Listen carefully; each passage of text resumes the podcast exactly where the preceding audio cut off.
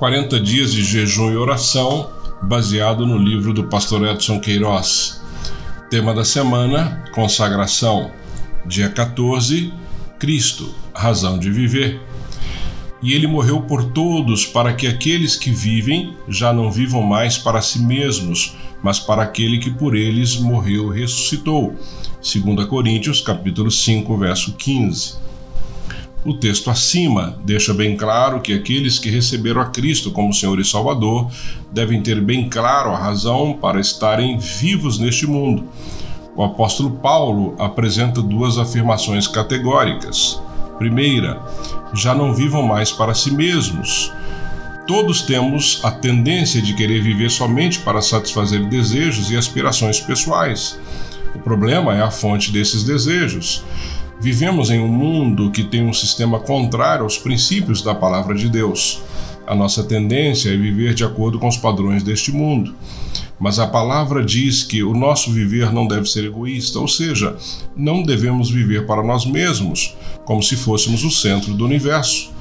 Não há nada errado em ter ideais na vida, mas se estes ideais não tiverem o objetivo de cumprir com o propósito para o qual Deus nos criou, estaremos sempre frustrados. Segundo, vivam para aquele que por eles morreu e ressuscitou.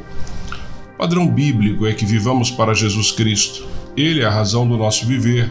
Ele sim é o centro de todas as coisas e ele nos criou com propósitos bem determinados. Viver para Cristo significa ter uma meta clara de que tudo que fizermos será dentro dos propósitos e da vontade dele. Precisamos fazer uma revisão, uma autoavaliação para ver se os nossos ideais, desejos e metas estão dentro do propósito divino. Se estiverem, estaremos cumprindo a meta de fazer a vontade de Deus, vivendo não mais para nós mesmos, mas vivendo para Jesus Cristo.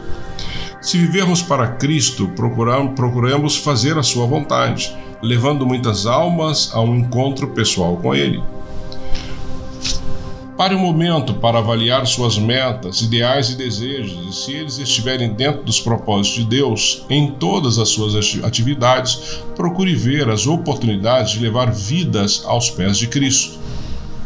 Motivos de oração: primeiro, consagre sua vida e decida viver para Cristo. 2. Peça a Deus que ajude-o a obedecer a Jesus em tudo e 3.